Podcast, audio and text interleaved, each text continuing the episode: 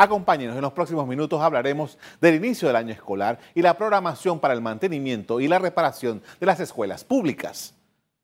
Las autoridades del Ministerio de Educación informaron que están invirtiendo 1.1 millón de dólares en la rehabilitación de 750 centros educativos dentro de un programa de reparaciones menores que efectúa en todo el país.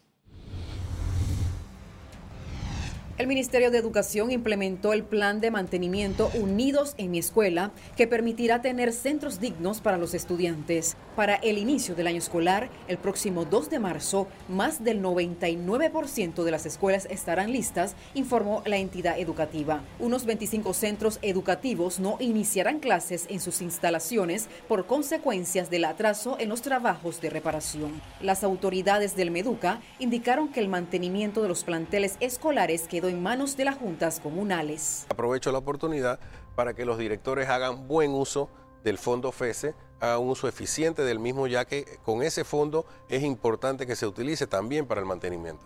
Los trabajos de mantenimiento incluyeron pintura, reparación de techo, atención del sistema eléctrico, entre otros.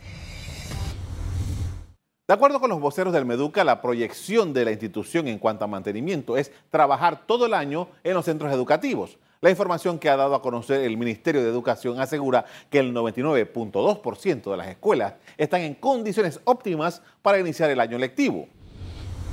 De las 3.293 escuelas oficiales que hay en el país, unas 25 no iniciarían clases en sus instalaciones por diversos motivos, que incluyen un retraso en los contratistas de las obras y adendas de tiempo que se encuentran en trámite en la Contraloría General de la República, sostiene el Meduca. Algunas de las infraestructuras pendientes son parte de trabajos iniciados años antes. Las autoridades indicaron que se detectó que varias empresas constructoras abandonaron los trabajos y se ha procedido a ejecutar las fianzas que establece la ley. Precisamente, los dirigentes magisteriales han puntualizado la particular situación de trabajos de construcción que llevan años sin concretarse. Es lamentable porque vemos escuelas de más de cinco años en el piso, cinco años en reparaciones, Ernesto Telefebre, la de Sonala, Costa Rica, eh, en fin, eh, Venezuela no se ha tocado, la Escuela República de Italia en San Miguelito en el piso. El mes pasado se anunció que el mantenimiento de mil centros educativos a nivel nacional quedará en manos de las juntas comunales a través de la descentralización.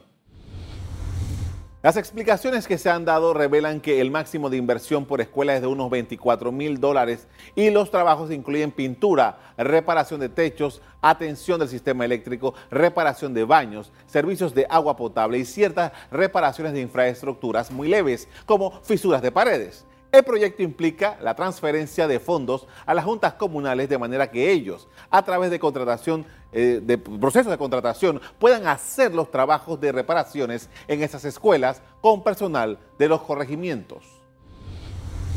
Concejales del Distrito Capital informaron que las inversiones para el mantenimiento de las escuelas están desglosadas específicamente y con los montos respectivos.